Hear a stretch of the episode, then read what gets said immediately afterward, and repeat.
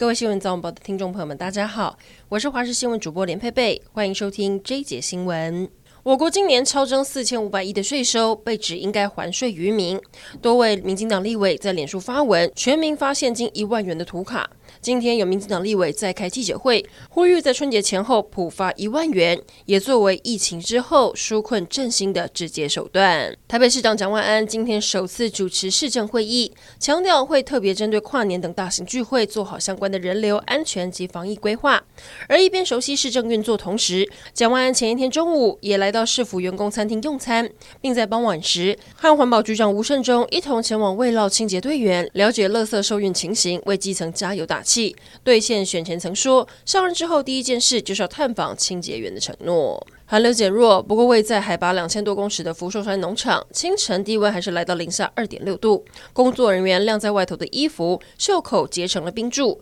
整件衣服冻到硬邦邦，袖子没套任何东西，拿起来都直挺挺的，像是被隐形人穿上一样，相当逗趣。屏东方寮发生抢案，地点还是在社区电梯里。有两位女子凌晨回家搭电梯时，遭到嫌犯尾随进电梯，并亮刀威胁他们要把钱交出来，双方发生拉扯。其中一名女子手部被割伤，嫌犯眼见无法得逞，随即逃逸。现在警方锁定一名四十五岁的男子展开追缉，他是当地的治安人口，只是因为案发地点在一栋老旧公寓大楼，没有保全跟管理员在，现在又发生抢案，让附近的居民难免担心。为了防止疫情扩大，日本东京涩谷今年再度取消跨年倒数计时活动。涩谷的跨年倒数计时原本是在十字路口附近大楼外面的屏幕上显示，但今年的倒数计时已经在昨天晚上十一点停止播放，而这也是涩谷第三年取消跨年倒数计时活动，让民众非。非常失望。当局表示，这是为了防止人潮拥挤造成疫情升温。另外，还要求民众从十二月三十一号晚上九点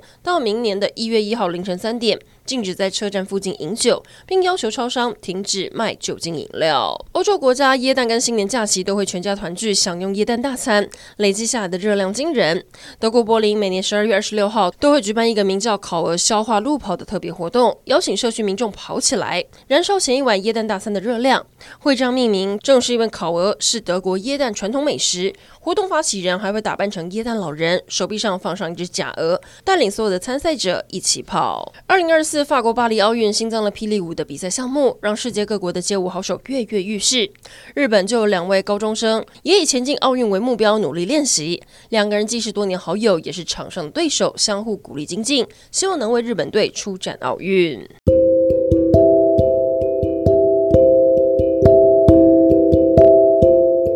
以上整点新闻，感谢您的收听，我们再会。